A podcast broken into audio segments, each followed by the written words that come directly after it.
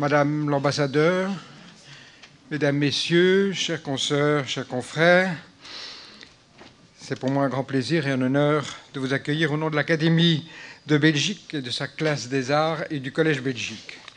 Notre académie compte quatre classes et c'est à un membre de la classe des sciences, le professeur Jean-Marie André, chimiste, mélomane averti et fervent admirateur de l'œuvre de Messiaen, que nous devons l'idée du présent colloque.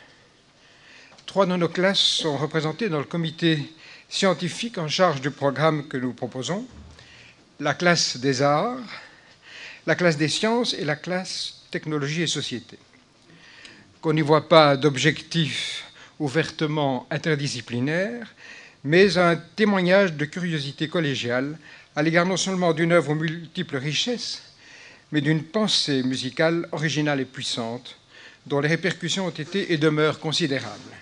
Œuvres et pensées qui, dès la fin de la Seconde Guerre mondiale, ont suscité beaucoup d'intérêt dans notre pays.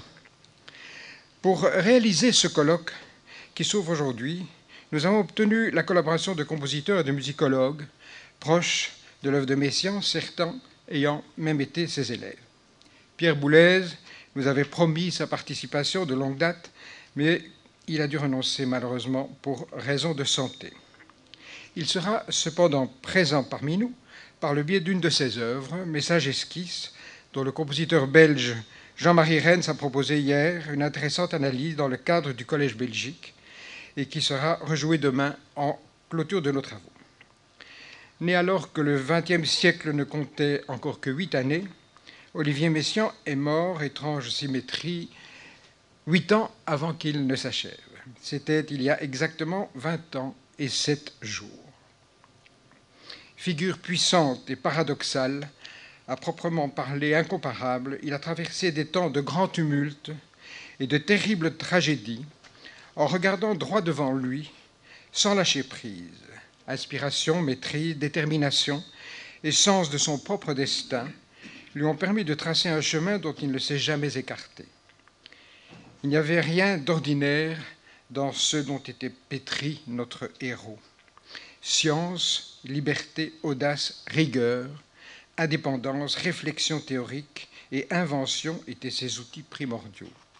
Ouverture aussi, vaste culture, écoute et aptitude à la contemplation, extraordinaire capacité d'intégration et de transposition, de métaphorisation, amour immodéré et connaissance encyclopédique de la musique, vigueur et exigence, originalité farouche et absolue, regard essentiellement créateur. Fragilité, enfin, ce qui a peut-être été un peu moins souligné, fragilité d'un artiste qui avouait entretenir constamment une relation d'inquiétude avec ses propres œuvres.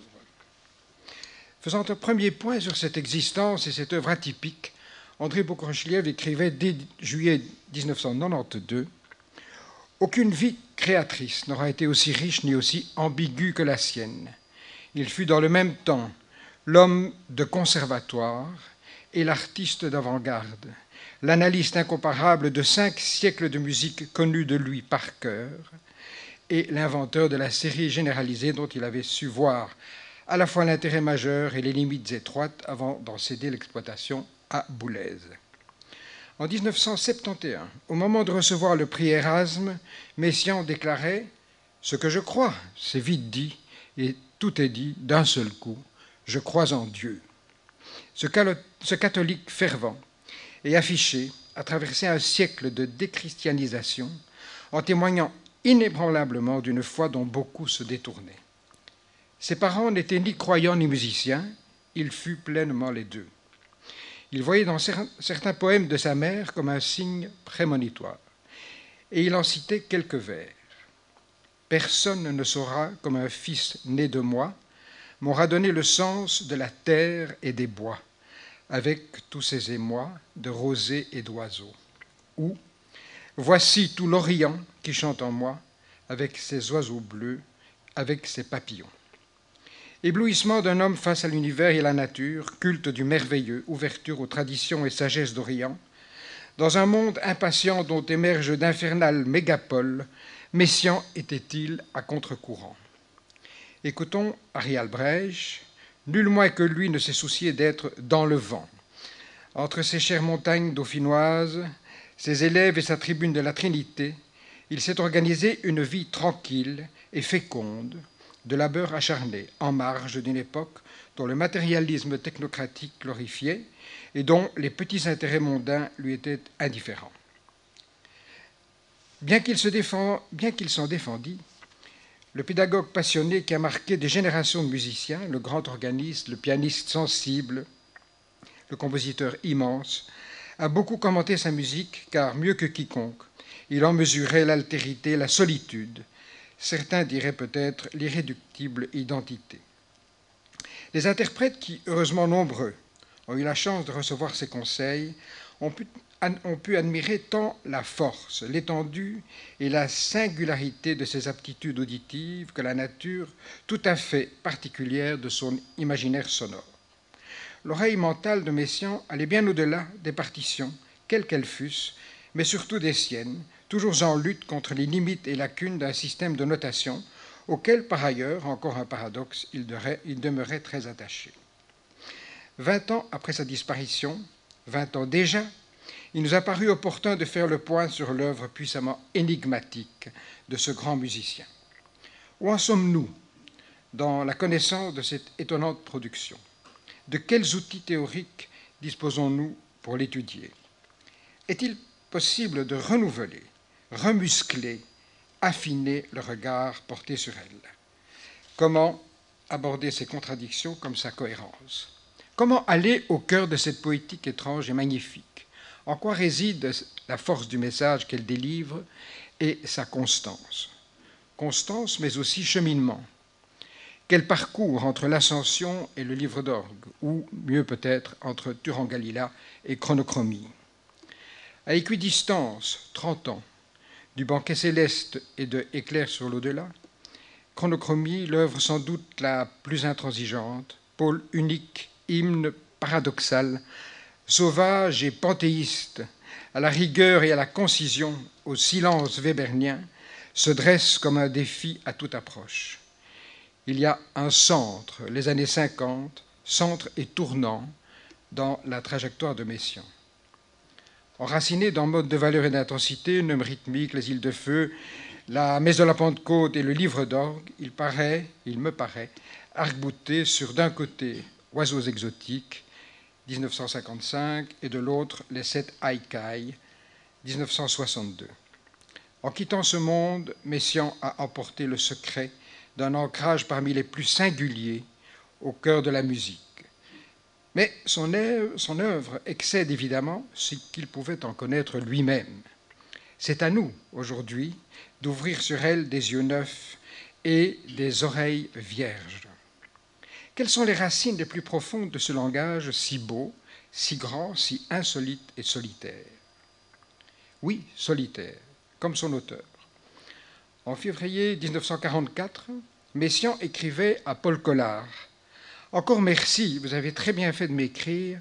De tels témoignages font toujours plaisir, même à un solitaire de mon espèce.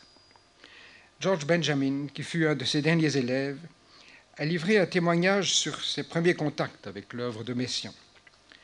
Je saisissais mal cette musique dénuée de friction et de tension, matériellement, matériellement sans poids, en dépit de sa puissance sonore. J'étais devant un carrousel tournoyant, illuminé d'éblouissantes lumières colorées. Sa musique est antidirectionnelle, les conflits et la dialectique ne la concernent pas. Évolution, continuité et transformation sont des mots qui n'appartiennent pas à son vocabulaire. Évolution, continuité, transformation, laissons la responsabilité du choix de ces mots à George Benjamin, et ajoutons peut-être développement, mais avec prudence, car bien des éléments d'exégèse sont encore à venir. Je n'ai pas à dessiner des formes, disait Messiaen, ni à préciser des contours, j'exprime autre chose, des vérités abstraites. Nous allons tenter, au cours des quatre sessions thématiques de ce colloque, d'aller un peu plus avant dans la connaissance d'une œuvre qui figure parmi les plus importantes de ces cent dernières années. Chaque session sera présidée par un membre de notre comité scientifique à qui il appartiendra de présenter les orateurs et d'introduire brièvement les sujets qui seront traités. Au nom de l'Académie royale de Belgique, de sa classe des arts et du comité scientifique de ce colloque, je tiens à remercier les imminentes personnalités qui ont répondu à notre appel et qui, par leur contribution, nous aideront, je n'en doute pas, à rendre un hommage vibrant et novateur à Olivier Messiaen. Olivier Messiaen, qui était membre associé de notre Académie. Il y avait été élu le 9 janvier 1975. Je remercie également la pianiste belge Sarah Picavé, qui tout à l'heure nous donnera à entendre neuf des vingt regards sur l'enfant Jésus, et j'adresse un amical salut à notre confrère Claude Ledoux, qui a accepté d'introduire ce récital. Merci également pour leur précieux soutien au Fonds national de la recherche scientifique, à la Fédération Wallonie-Bruxelles, à l'ambassade de France, au Conseil de la musique et à la Société belge d'analyse musicale. Merci enfin à Marie-Josée Simoun pour ses conseils, sa grande expérience et sa gestion du travail préparatoire. Merci également à Alice Droix pour sa collaboration exemplaire. Bon travail à tous et à toutes. Avant de passer la parole à Jean-Marie André qui va présider la première session de cette première journée, j'attire votre attention sur le fait qu'il euh, y a eu une erreur d'impression dans le programme et que donc euh, euh, la journée de demain est un tout petit peu modifiée. Le programme de la matinée de demain est, modifié puisque au lieu de commencer à 10 heures, on commencera à 9h30 par en préambule une intervention de Harry Albrecht qui n'est pas annoncée malheureusement, Messian, maître à penser des jeunes musiques. Je vous remercie.